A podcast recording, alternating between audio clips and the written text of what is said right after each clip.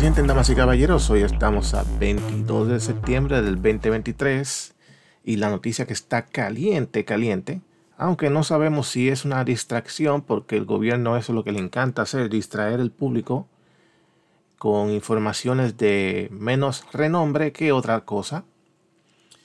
Eh, el senador Bob Menéndez ha sido encontrado en su hogar con varios lingotes de oro y miles y miles de dólares. Y dicen, eh, la información en el día de hoy la pueden encontrar en cualquier página, pero mayormente se encuentra en el New York Post, donde el senador Bob Menéndez eh, fue, fue acusado y le hicieron un allanamiento a su hogar y encontraron lingotes de oro y miles y miles de dólares y se le acusa de corrupción y recibir fondos y ha sido pagado con estos lingotes de oro.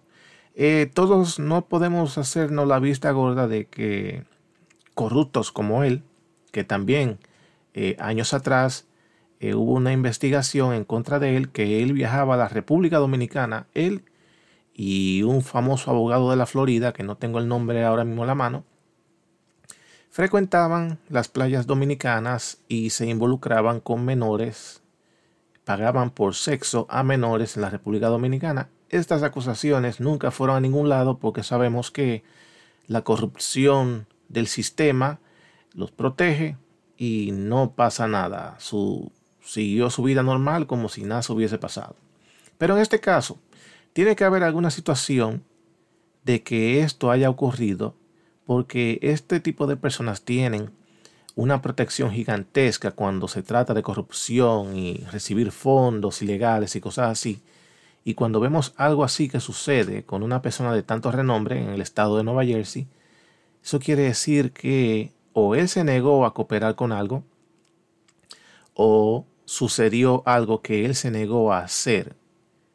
Y eso causa de que si tú no quieres hacer lo que yo te diga, pues entonces te voy a descubrir. Y lo descubrieron en el día de hoy con esta eh, varios lingotes de oro y también con mucho dinero en su hogar. Eso está caliente en toda la prensa, así que no pueden eh, esperar ni nada ni menos. Mientras tanto, no se sabe si esto es un cover-up, como se dice, pero el viejito Joe Biden acaba de decir también que para o mandó hacer una legislación para él eh, directamente darle fondos a Ucrania sin tener que ir a votación en, dentro del gobierno.